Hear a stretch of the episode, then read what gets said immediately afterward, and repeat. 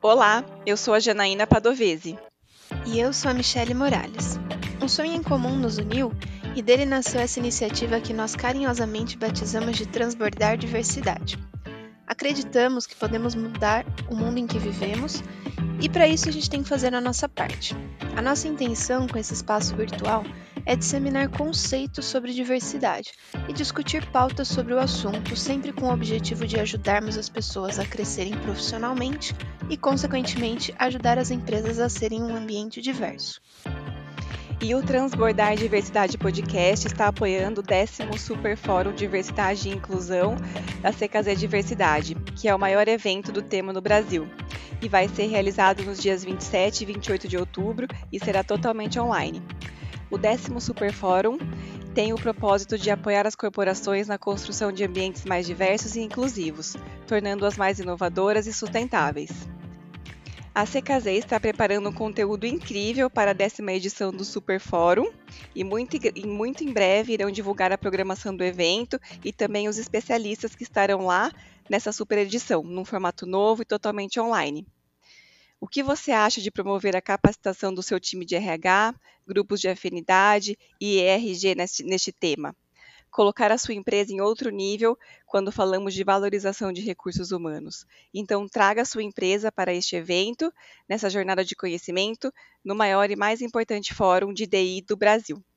Você encontra informações sobre o evento no site da CKZ, o www.ckzdiversidade.com.br ou pelo e-mail diversidade@ckzdiversidade.com.br. Nós vamos deixar os contatos, o site, telefone lá na descrição desse episódio. E como a Jana comentou a respeito do décimo Super Fórum de Diversidade e Inclusão da CKZ, hoje nós trouxemos uma convidada muito especial, a Cris Kerr que é fundadora da CKZ Diversidade, consultora especialista em diversidade e inclusão, liderança e cultura inclusiva, viés inconsciente, colunista da, é, de diversidade e inclusão na revista Você S.A., professora de diversidade na Fundação Dom Cabral e TEDx Speaker. Uau! Para nós é uma honra recebê-la, Cris, e acreditamos que para os nossos ouvintes será uma experiência muito rica. Seja bem-vinda por favor, se apresente um pouquinho para nós. Bom, eu que agradeço pelo convite, Michele, Janaína, estou muito feliz de estar aqui com vocês. Eu sou uma pessoa incomodada e eu falo que as pessoas incomodadas elas querem mudar o mundo, né? Então, através dos fóruns, eu comecei a essa transformação e que depois foi virando uma consultoria, as empresas participando, querendo entender como é que elas poderiam é, fazer essa transformação dentro das corporações, e foi assim que foi nascendo, então, a CKZ Diversidade. É, Cris, então, vamos iniciar nosso bate-papo, né? Eu também agradeço a sua presença. E para começar aqui, a gente queria perguntar: qual que é a importância de um programa de diversidade e inclusão para a empresa e como que ele pode ser implementado? é, quais os benefícios, tanto para a empresa quanto para os colaboradores, de, um de ter um ambiente de trabalho mais diverso? Ele é fundamental, né? E é muito importante que as empresas entendam que não é uma receita de bolo. Na verdade, quando a gente fala de ter um planejamento, de ter um programa de diversidade e inclusão, para começar, a gente precisa fazer um diagnóstico aprofundado para entender como é aquela cultura daquela empresa, né? Porque a cultura é feita pelas pessoas que estão ali naquela empresa. Então a gente precisa entender por que, que ela tem, às vezes, pouca diversidade, mas é, ela é mais inclusiva, porque muitas vezes as pessoas são muito parecidas. Então a gente precisa realmente entender profundamente como aquela empresa está para que a gente consiga prepará-la. Então a gente começa fazendo um diagnóstico, em seguida a gente faz um censo de diversidade e inclusão para entender quantitativamente como é essa diversidade e principalmente como as pessoas estão se sentindo na empresa, que aí a gente está falando sobre a inclusão, sobre pertencimento, sobre oportunidades é, equitativas dentro da empresa. E aí a gente começa com planejamento estratégico, com planos de ações, para que um comitê de diversidade e inclusão, que depois vai virar um grupo de afinidade, possa implementar é, essas, essas ações que estão no planejamento estratégico. E ela é vital, porque normalmente o que, que a gente percebe, Janaína e Michele? É, as empresas, elas fazem benchmark, daí olha, ah, porque a empresa tal, ela tem um grupo de afinidade. Então, vamos ter um grupo de afinidade? Será que já está preparada para ter um grupo de afinidade? Ou tem outros passos importantes para a gente semear esse espaço, né? engajar, por exemplo, a liderança. Então a gente precisa primeiro entender, né? Saber entender o seguinte: onde estamos, né? De, de onde estamos saindo, né? Como é que essa empresa está para que depois a gente comece, então, a trazer soluções, né? Para implementar na empresa. Uhum. Treinamento fundamental, né? Com certeza. Treinamento com certeza é fundamental, não, não, tem como, a gente fala sempre, por exemplo, tem um, tem um dos treinamentos que ele é fundamental, que é entender o que, que é diversidade, o que, que é inclusão, o que, que é equidade, o que, que é igualdade. Né? As pessoas falam muito, ah, aqui as oportunidades são iguais para todas as pessoas. Puxa, mas a gente precisa ir via equidade, que é entender que as pessoas são diferentes. Então, eu não posso ter todos os processos iguais, né?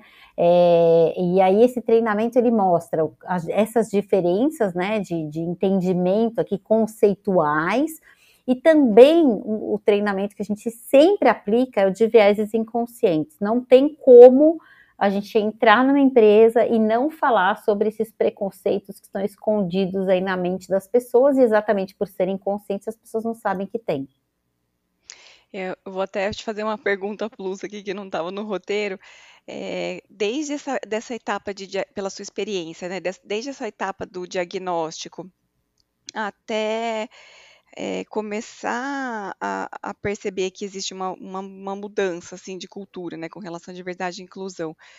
Quanto tempo, mais ou menos, existe esse valor, né? Um tempo médio ou depende muito? Janaína, olha, eu vou ser bem honesta. Quando a gente fala de diversidade e inclusão, a gente fala muito de diversidade, né? E a gente esquece do fator fundamental que, que é o propulsor da, da diversidade, que é a cultura inclusiva, que é preparar esse ambiente. Então, a diversidade e a inclusão é uma jornada. Por que, que a gente fala que é uma jornada? Porque vai demorar aí pelo menos três a cinco anos para a gente conseguir fazer essa jornada.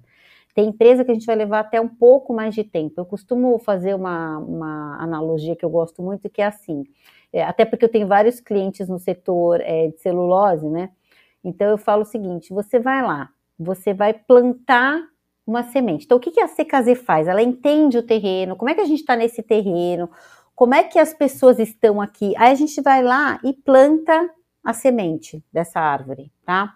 Quando a gente planta essa semente dessa árvore, se eu deixar lá e ninguém cuidar, olhar, se tem formiguinha querendo vir lá e matar essa, essa sementinha que eu falo, né? Eu falo assim, lá na, quando a gente está plantando as árvores, eles matam as formiguinhas, que são os sabotadores. Eu falo, no nosso caso, a gente não vai matar a formiguinha, a gente vai chamar elas para conversarem, porque a gente uhum. encontra aí no caminho, às vezes, algumas pessoas sabotadoras.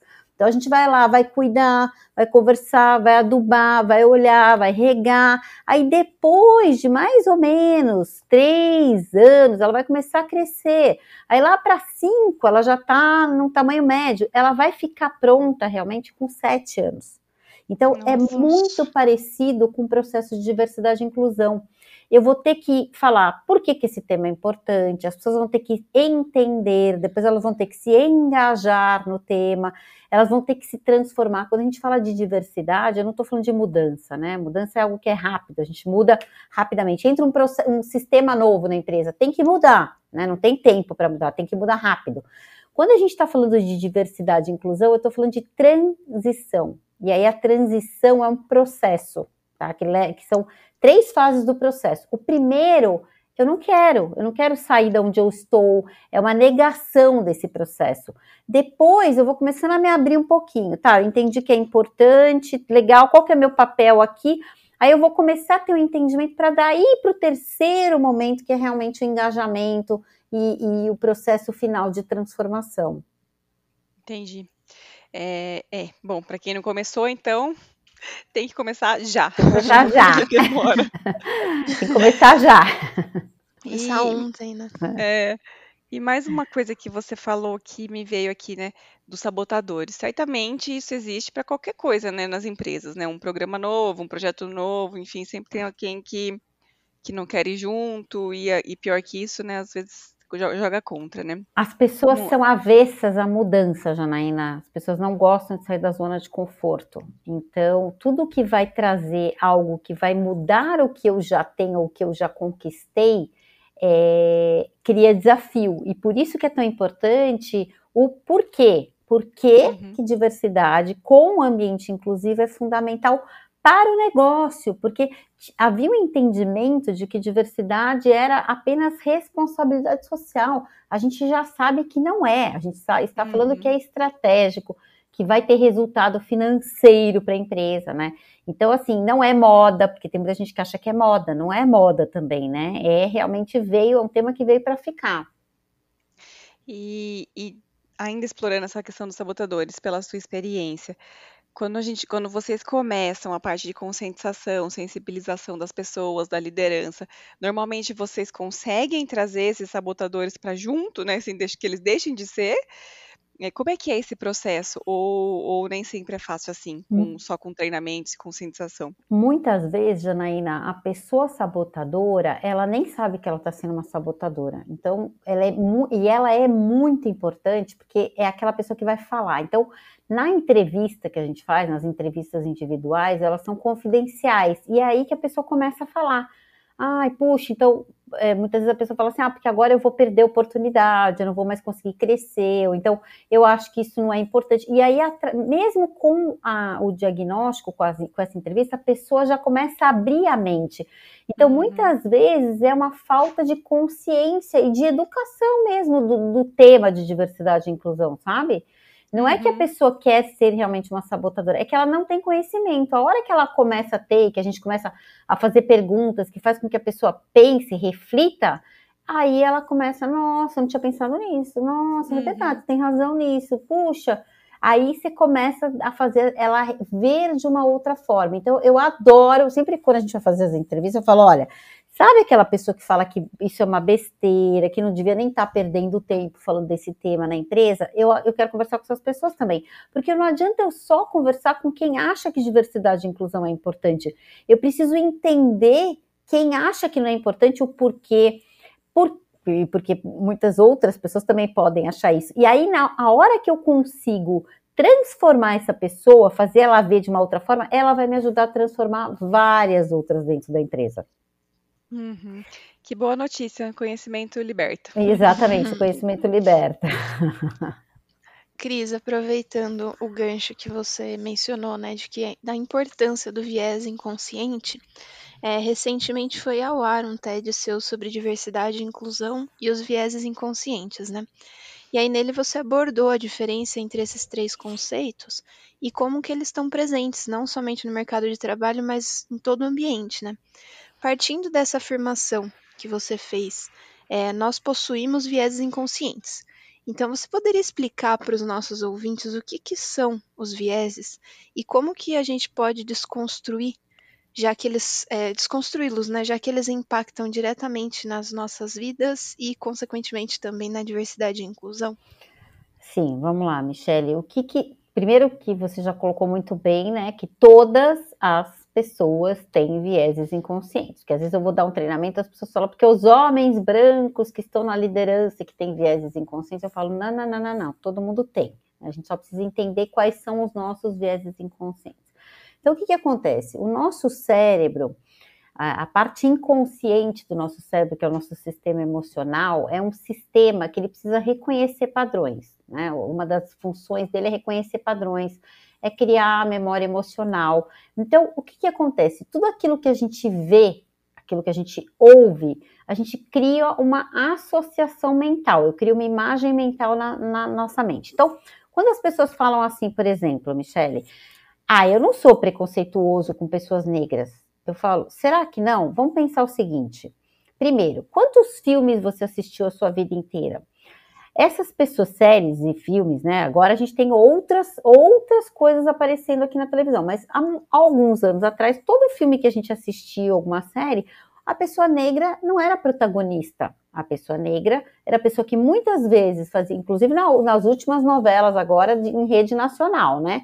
a pessoa que era a traficante responsável pela, pela, por chefiar a quadrilha era uma pessoa negra. Então, o que acontece? Aquilo que o meu cérebro vai vendo e vai ouvindo, ele vai fazendo associações mentais. Então, quando as pessoas, por exemplo, elas fazem um teste para ver qual é o seu nível de preconceito em relação a pessoas negras, elas ficam assustadas. Porque elas falam, nossa, eu tenho um amigo negro, eu, tenho, eu convivo com pessoas negras, eu não achei que eu tinha esse preconceito. E por que, que ela tem? Porque todo filme que a gente assistiu, toda série que a gente assistiu, a pessoa negra não era protagonista, ela era uma pessoa que não estava fazendo um papel ou relevante ou um papel positivo. Então, o que, que a gente acaba associando? Fazendo essa associação mental. Então, o que a mídia passa, o que a novela passa, o que a série passa, vai criando essas associações inconscientes.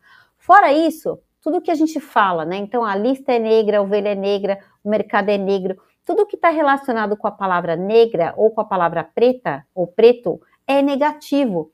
Então a gente vai de forma inconsciente armazenando essas informações no nosso cérebro. Isso eu estou dando um exemplo, tá? Com pessoas negras, mas tem com pessoas obesas, tem com pessoas com deficiência.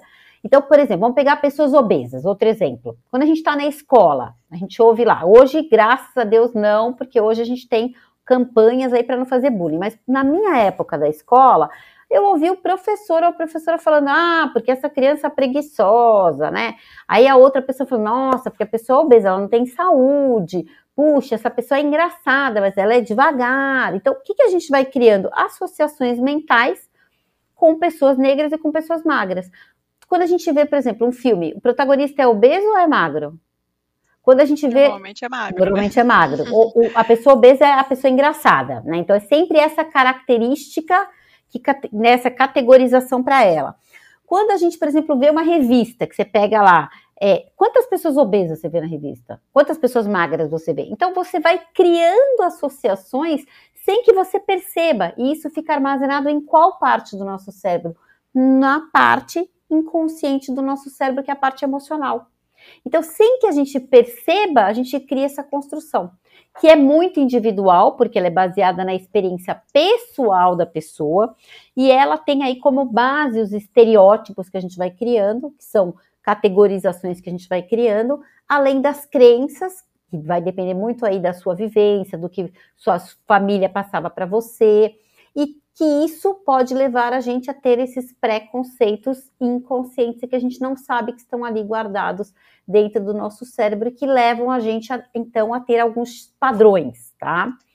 Um dos vieses que mais impactam na cor, nas corporações é o viés de afinidade.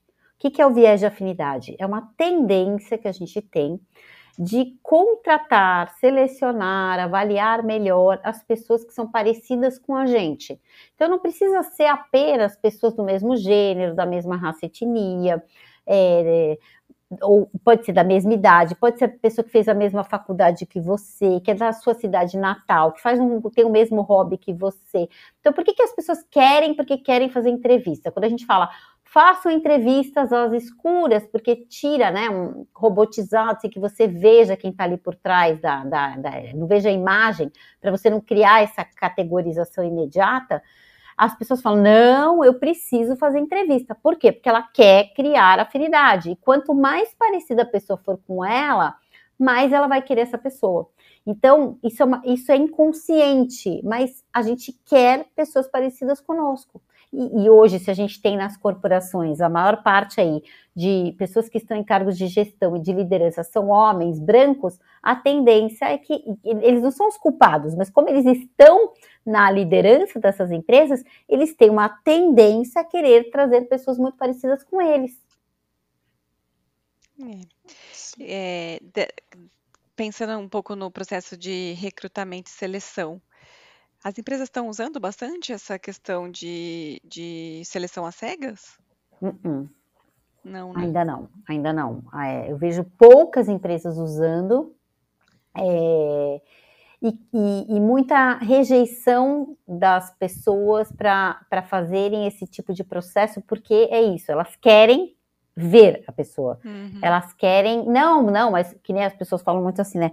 Ah, a primeira intuição é importante. Gente, a primeira intuição, não, porque a intuição faz parte do cérebro inconsciente. Então, essa primeira intuição que a gente tem quando a gente olha alguém e fala, nossa, eu adorei essa pessoa. Ou, nossa, eu não gostei dessa pessoa, tem alguma coisa nela que eu não gostei, isso é o seu, o seu sistema inconsciente, que grava ali, né, o seu inconsciente é onde tem a sua memória de longo prazo.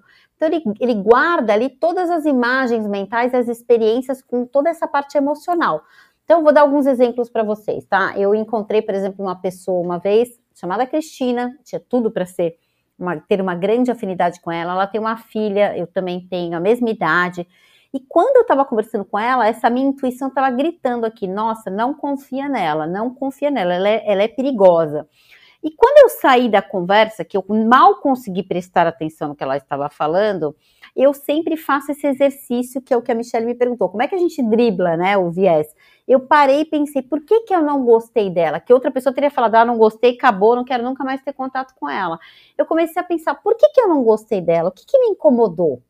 Puxa, me incomodou porque era o jeito que ela estava falando. Eu começo a pensar, é o jeito, é a voz, é alguma característica que me lembra. Puxa, na hora que eu comecei a pensar, ela era muito parecida fisicamente com uma pessoa que foi uma das que eu tive maior, uma pior experiência profissional, uma das piores experiências profissionais da minha vida. O que, que o cérebro faz? Ele faz esse, quando ele olha a pessoa, ele busca as referências que a gente tem dentro do nosso cérebro. Então, o que aconteceu? Ele trouxe, viu que ela era parecida com essa pessoa, o que, que ele faz? Ele transfere a experiência negativa que eu tive com ela para essa pessoa que estava na minha frente e me dá um alerta. Cuidado, essa pessoa é perigosa. Da mesma forma que a gente tem alertas muitas vezes positivos, de pensar, puxa, eu adorei essa pessoa, porque ela te lembra alguém que você teve uma experiência uhum. positiva. Sim, faz todo sentido. E no, no, você vai lançar um livro, né, sobre os vieses inconscientes. Vou. Você vai fazer o lançamento lá no décimo Super Fórum. Vou. Você pode contar um pouquinho para a gente o que foi que te motivou a escrever esse livro? O que me motivou a escrever foi que no Brasil a gente não tem nenhuma literatura específica sobre vieses inconscientes. E temos fora do Brasil, né? Então comecei a, a, quando eu comecei a estudar já há muitos anos o tema, eu comecei a ver que não tinha literatura no Brasil específica sobre vieses inconscientes. E eu fiz um mestrado agora, né, sobre o impacto do viés inconsciente na carreira das mulheres. E, e depois que né, as, as duas é, doutoras que estavam na minha banca, mesmo o meu é, professor, que foi quem me orientou, me incentivaram demais. Você tem que fazer esse trabalho virar um livro, né? Eu ganhei um prêmio do trabalho, foi o melhor trabalho da, de todas as linhas do mestrado, né? É, então, eu fui muito incentivada a fazer o livro. Só que eu estou mudando completamente, porque uma coisa é um trabalho de mestrado, onde você tem que fazer tudo, você tem que citar qual é a fonte, qual é a pesquisa científica, e eu queria fazer uma coisa mais no meu estilo, que é contação de história. Então, eu estou fazendo um livro para ser algo que tem toda uma fundamentação teórica, mas pelas minhas histórias, para que as pessoas se conectem. Então, eu uhum. conto, por exemplo, experiência assim é, da minha família, do que eles falavam, por exemplo, sobre pessoas com deficiência. Então, a minha mãe é uma pessoa que sempre que ela via uma pessoa com deficiência, ela falava, ai, coitadinha dessa criança. Então, eu criei na minha mente que pessoas com deficiência são coitadas. E daí, uhum. por quê? Porque as pessoas vão começar a pensar, nossa, o que será que meu pai, minha mãe, minha avó, meu tio, minha tia, com quem eu fui criado, falava? Né? Então, para ser mais fácil das pessoas se conectarem. Então, ao mesmo tempo que é um livro que ele é todo embasado em papers científicos, né? Ele é totalmente baseado em, em, em pesquisas científicas. Ele traz muito da minha experiência e da minha vivência como consultora, como especialista no tema. Que bacana. Vai ser leitura obrigatória em mim. Ah, vai. Vai. Agora, só um parênteses. O que, que acontece, né? Eu falo que é desafiador esse tema, por quê? Por exemplo, a minha mãe, que é uma pessoa que tem 80 anos de idade, que tem milhares de crenças, de estereótipos e tal, quando eu comecei a ler o primeiro capítulo para ela, ela falou: Ai, filha, eu tô adorando que você está escrevendo um livro sobre isso, mas eu não tenho preconceito, eu não tenho nada disso que você está falando. Então, eu começo o livro com uma carta pedindo para as pessoas se abrirem, que eu também achava que eu não tinha viés inconsciente, que a pessoa vai a princípio achar que ela não tem. Eu ouço muito nos treinamentos: "Ah, eu sou engenheiro ou engenheira, eu sou racional, eu não tenho isso daí". Não, gente, todo mundo tem, né? Então, é até uma ofensa, é, né? É, é até uma ofensa falar que a pessoa é emocional e não racional, né?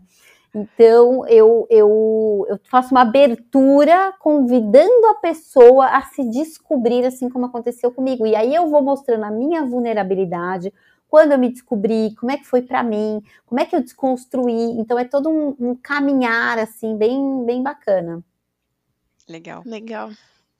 Cris, é, recentemente foi ao ar uma campanha do Burger King sobre diversidade e inclusão da comunidade LGBTQIA+, né? Com alguns depoimentos de crianças sobre o tema. Acho que com certeza você chegou a ver, né? É, a empresa recebeu inúmeras reações, desde apoio ao posicionamento e a forma como eles trouxeram o assunto, até as críticas, né? Infelizmente. Na sua opinião, qual que é o impacto dessa divergência de reações na propagação da diversidade e inclusão? E qual que é a relação da, da geração Z com a diversidade e inclusão? Ah, é ótima pergunta. É, dois pontos então aqui, né? Eu fiz até um post sobre essa campanha do Burger King falando que eu estava super decepcionada porque eu fui olhar, né? Eu, eu, achei incrível a campanha e aí eu comentei com uma cliente e falei para ela, ah, eu vou te mandar o vídeo para você passar aí na empresa. Aí eu fui buscar o vídeo no, no YouTube e eu não lembro agora, mas eu, eu lembro que tinha algo como 30 mil likes e quase 30 mil dislikes. Na, na, na, era, era muito parecido, era tipo 30 mil, 29 mil. Eu fiquei horrorizada, né? É, e eu falei, nossa, uma campanha tão bacana mostrando essa desconstrução, né, de preconceitos aí que as crianças têm. E super sendo assim, né, um, um, desequilíbrio, né? Assim como aconteceu em outras do Boticário, né, em outras campanhas aí que a gente viu sobre essa temática, ou principalmente sobre a temática LGBTQIA+, né? É, então eu fiquei muito decepcionada, porque eu acho que as crianças têm muito a ensinar. E por que que elas vêm tão desconstruídas, né? Por que que essa geração Z, que são pessoas aí que têm menos de 26 anos de idade, até 10, tá? Porque com menos de 10 anos já é geração alfa, então a gente já tem mais uma geração aí chegando. Por que, que eles são extremamente desconstruídos? Porque aquilo que elas estão assistindo é completamente diferente de outras gerações. Então, a geração Z é uma geração que está completamente conectada com a internet, com o YouTube, com, por exemplo, a minha filha, tem até um episódio engraçado, né? Uma vez a gente foi nos meus prêmios Nick, e quando ela era menor, e eu tava lá sentada com meu marido, e eu vi que a Xuxa tava lá atrás, né? Aí eu vi uma criançada correndo assim, indo em direção onde estava a Xuxa. Aí eu falei, ai, que legal. Minha filha estava do meu lado, né? Eu falei, que legal, filha, eles estão indo ver a Xuxa. Ele, mãe, que Xuxa? Tem a youtuber, eu não lembro qual era o nome da youtuber, do lado da Xuxa. Eles estão indo falar com a youtuber. Então, assim, é uma geração que tem a youtuber que é uma pessoa negra, a youtuber que é uma pessoa trans, a youtuber que é uma pessoa do grupo LGBTQIA+, tem a youtuber com deficiência. Então, eles estão com outro padrão mental. E qual que é o grande desafio dessa geração chegando dentro das corporações? O desafio que a gente tem, né, é, é que essa geração, ela quer trabalhar numa empresa, primeiro, que tenha propósito. Segundo, que tenha um programa de diversidade e inclusão. Terceiro, que falha, que seja uma, uma, uma empresa verdadeiramente inclusiva. Então, o que é uma empresa verdadeiramente inclusiva?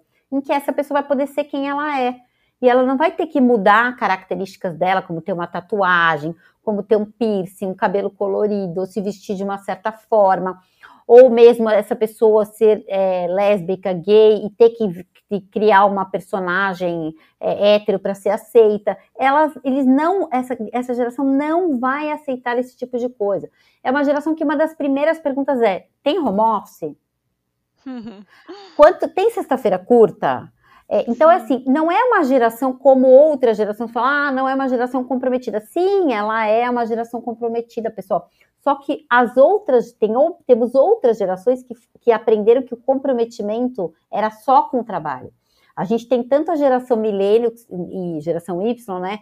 Quanto a Z, que são gerações que têm comprometimento com o trabalho, mas também tem com a vida pessoal. Essa geração Z, a gente também vê os homens da geração Z querendo exercer paternidade. Eu não quero ter filho, por exemplo, e não conseguir ficar com os meus filhos porque eu vou ter que trabalhar 12, 14 horas por dia. Eu não quero o modelo atual que existe nas empresas.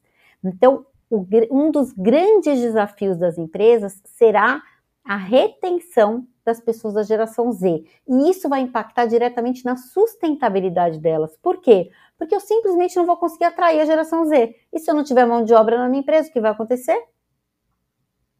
Sim. Né? Vai morrer. Sim. Então. Que bom que venham, né? Que venham. Que venham. Esse negócio de que não se fazem mais crianças como antigamente, ainda, ainda bem. Ainda bem, graças a Deus.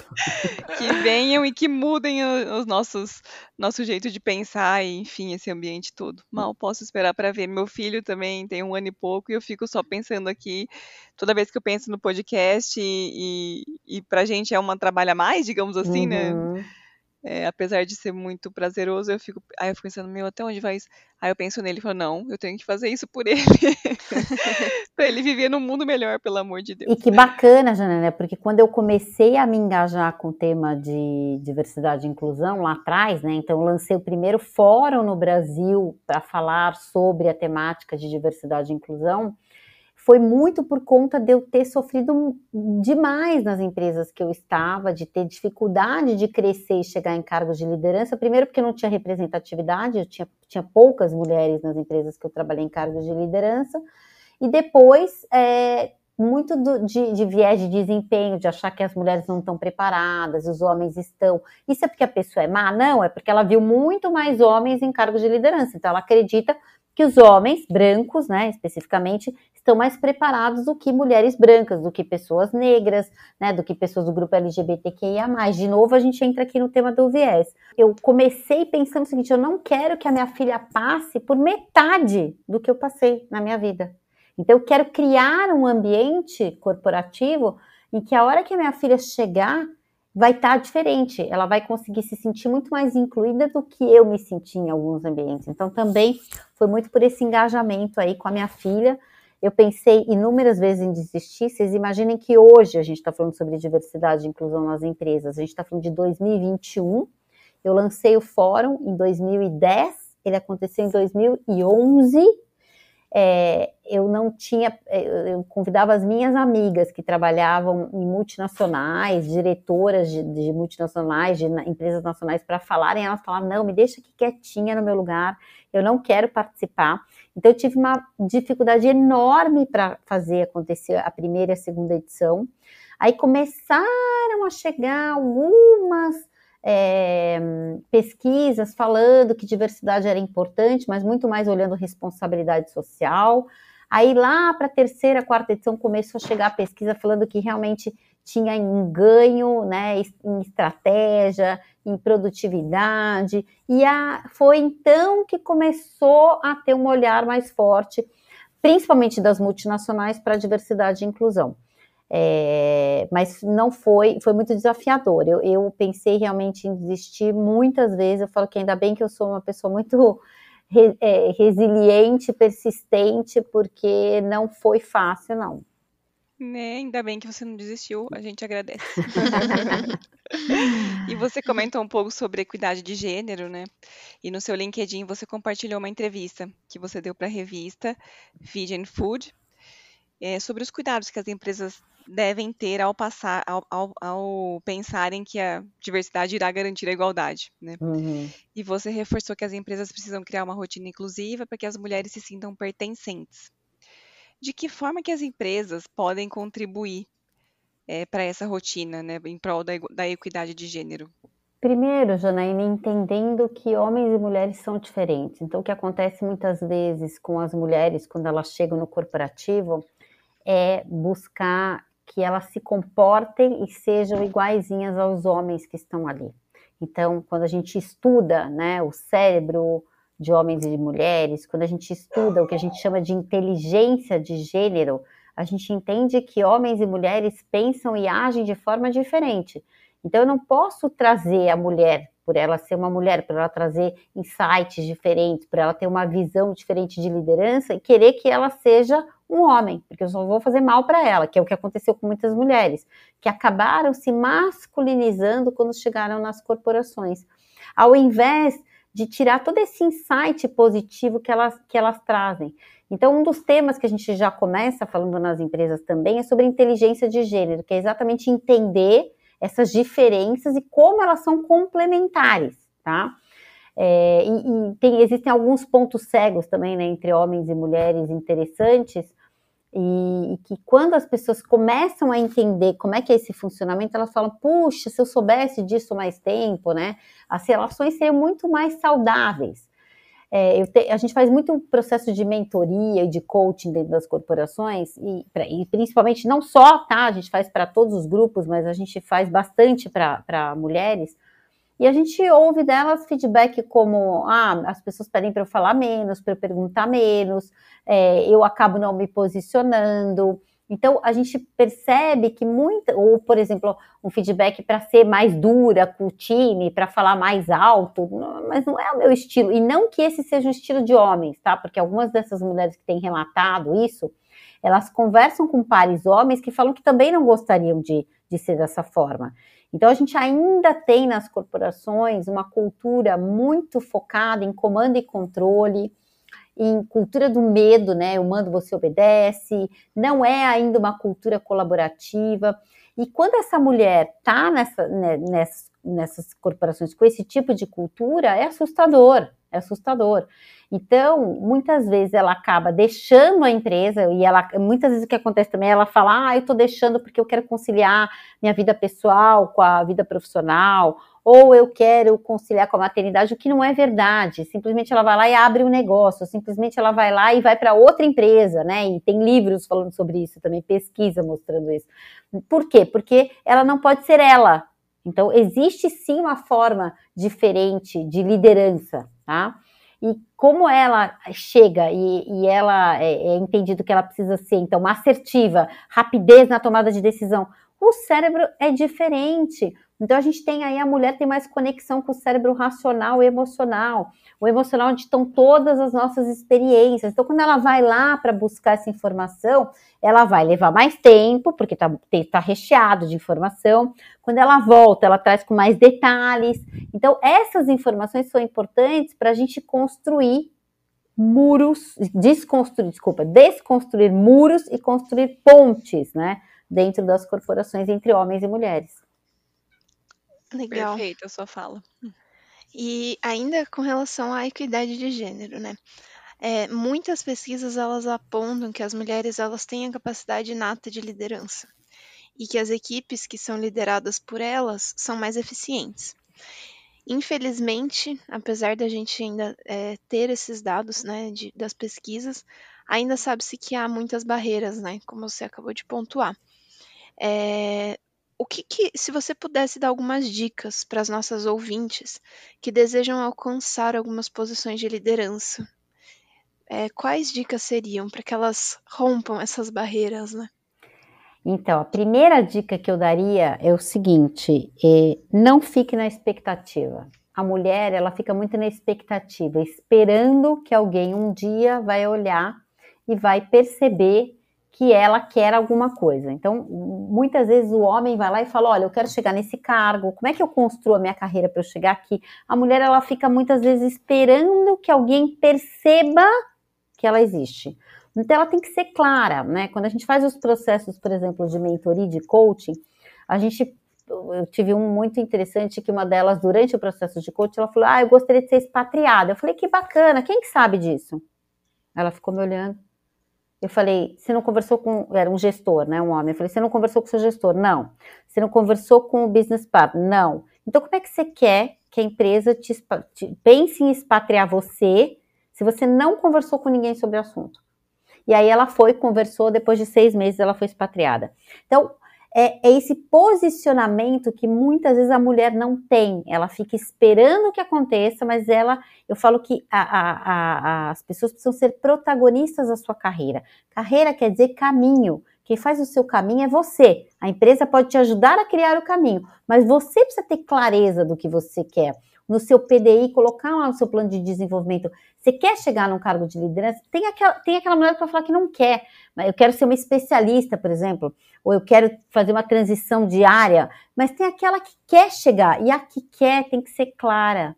Tem que ser clara no seu PDI, tem que ser clara em conversar com as pessoas dentro da empresa para mostrar onde ela quer chegar. A gente já falou sobre equidade de, de gênero aqui, foi o primeiro tema que a gente abordou no, no, no Transbordar, por questões óbvias, porque uhum. estamos nesse lugar de fala. Sim. E foi muito revelador. A gente conversou sobre maternidade, enfim, tanta coisa, né? E em alguma das entrevistas que a gente fez é, sobre os vieses inconscientes, a gente conversava sobre isso, e a pessoa, eu não vou lembrar com quem, a pessoa falou mas e os nossos, as nossas barreiras com a gente mesma, né? Assim, nós, nós nos sentimos em, é, mais incapazes, né? Quando a gente se compara com os homens e, e, e, e sim, né? Primeiro a gente precisa olhar para dentro, né? Fazer essa avaliação e depois falar, não, eu posso, então vamos lá, né? Então vamos brigar e, e, e, transformar um pouquinho o ambiente que a gente pode transformar, né? A gente pode não transformar uma empresa inteira, mas a gente pode transformar um, um, um, departamento ou só um colega do lado, enfim, a gente tem esse poder, né? Tem, e você falou um ponto importante, hoje eu até fiz uma, uma preparação aqui de um time de RH e a gente fez uma dinâmica sobre inclusão e exclusão. O que, que acontece? Se eu estou num ambiente que frequentemente eu estou me sentindo excluída, eu começo a achar que eu sou incapaz eu começo a achar que eu não estou preparada, que eu sou inferior às pessoas que estão ali. Isso é um ambiente que exclui, faz com que a pessoa se sinta assim. O que vai levando muitas vezes a pessoa a ter a síndrome do impostor ou da impostora. A síndrome não é da impostora. O síndrome é do impostor, de ter medo, achar que não está preparada para aquela, para assumir. Então, por isso que eu preciso criar esse ambiente inclusivo de pertencimento para que a pessoa se sinta preparada para assumir uma posição. E mesmo que ela não se sinta, que eu prepare essa pessoa para ela assumir essa posição. Né? Então, falta um pouco de criar, de, da empresa não só pensar na diversidade, mas pensar principalmente como é que a gente cria uma cultura de pertencimento, de acolhimento, de reconhecimento, né? Uma cultura em, em que a pessoa vai se sentir valorizada ali. Cris, nossa conversa é muito legal. E para finalizar, eu queria que você deixasse um recado, né? Se você pudesse dar um recado para os nossos ouvintes, qual seria esse recado? E se você pudesse dar um recado para as empresas, qual seria esse recado?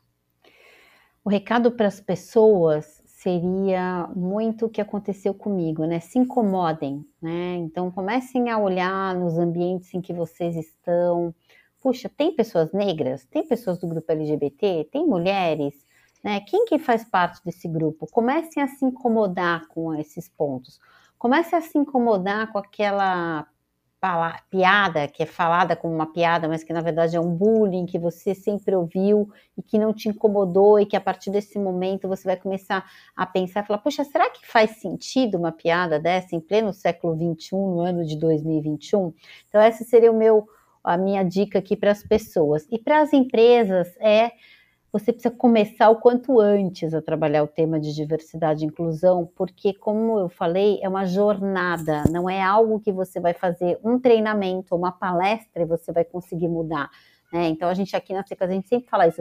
Infelizmente, não vai ser apenas uma palestra que vai mudar, a gente vai ter que fazer vários treinamentos, a gente vai ter que fazer diagnóstico, censo, a gente vai ter que fazer um trabalho para ter um entendimento. Então, quanto antes a empresa começar, mais rapidamente ela vai conseguir fazer essa transformação cultural, criando uma empresa com uma cultura inclusiva, de pertencimento para todas as pessoas, onde qualquer pessoa que trabalhar ali vai se sentir bem, vai ter orgulho da empresa, vai ter confiança, vai se sentir num ambiente com segurança psicológica.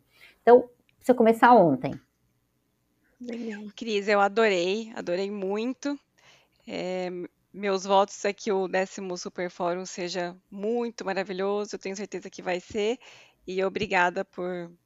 É, eu agradeço por poder estar apoiando esse movimento que vocês estão construindo. Ah, eu fico muito feliz de ter o apoio de vocês. A gente está construindo aí um super fórum, vão ter mais de 50 empresas trazendo seus cases em diversos tópicos, porque a gente entendeu que, por exemplo, tem empresas que já estão trabalhando o tema de gênero, mas tem outras que não estão. Então a gente está criando trilhas de diversidade diferente, porque a gente entende que as empresas podem estar em estágios diferentes, né?